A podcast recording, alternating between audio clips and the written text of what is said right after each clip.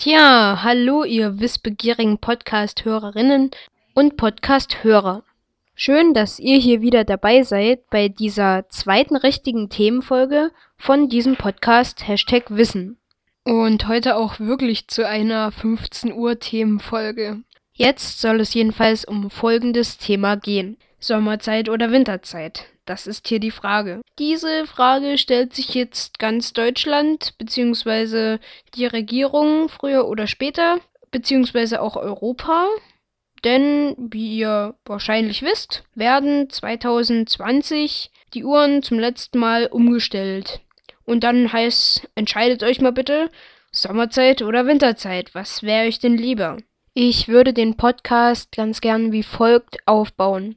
Heute soll es hauptsächlich darum gehen, was die Vorteile der beiden Zeiten, Sommer- und Winterzeit, und ihre Nachteile sind. Wenn wir das dann geklärt haben, möchte ich euch noch erklären, was das Problem an der Sache ist. Dass das nicht einfach so schnell von heute auf morgen beschlossen werden kann.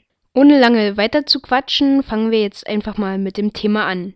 Kommen wir als erstes zur Winterzeit. Als Vorteil kann man auf jeden Fall sagen, dass die ewige Winterzeit mit einem späten Sonnenaufgang und einem frühen Sonnenuntergang dem natürlichen Zeitrhythmus des Menschen näher kommt als die ewige Sommerzeit. Was einige als Nachteil ansehen, ist der Umstand des zeitigen Sonnenuntergangs. Ich sag nur Hashtag draußen grillen etc. Man könnte natürlich in diesem Fall auf die Frage kommen, warum die Sommerzeitwähler ihre Feuerschale nicht einfach eine oder eine Dreiviertelstunde Stunde eher anschmeißen, denn so ein gemütlicher Abend am Feuer hat auch etwas Schönes, oder nicht? Nachdem wir jetzt über die natürlichere Zeit der beiden gesprochen haben, kommen wir nun zur künstlichen. Die Sommerzeit rumpft mit dem Punkt auf, dass die Sonne später untergeht, was ermöglicht, dass man sich auf der Grillparty ganz ohne zusätzliches Feuer und zusätzliches künstliches Licht sehen kann. Dennoch kann man in den weiten Breiten des Webs und anderer Medien auch einige verzeichnete Nachteile finden. So schreibt zum Beispiel die Hannoversche Allgemeine, dass eine ewige Sommerzeit fatale Folgen haben könnte. Laut besagter Presse könnte sie die Menschen dicker, dümmer und krantiger machen, so einige Forscher. Hierfür zitiere ich Till Rönneberg. Er sagt, man erhöht die Wahrscheinlichkeit für Diabetes, Depression, Schlaf- und Lernprobleme. Das heißt, wir Europäer werden dicker, dümmer und krantiger. Des Weiteren sagt er, jedes Land, das das nicht macht, wird uns akademisch überholen. So seien dann vor allem auch Schüler und Studenten betroffen. Zu wenig Schlaf führt zu Lern- und Lernverarbeitungsproblemen. So wollte zum Beispiel schon Russland einmal die ewige Sommerzeit einführen, ist jedoch damit gescheitert. Ich persönlich bin ja für eine ewige Winterzeit oder die Beibehaltung der Zeitumstellung, wobei ich hier natürlich jedem seine Meinung lasse. Dennoch, selbst wenn sich Deutschland auf eine der beiden Zeiten einigen könnte,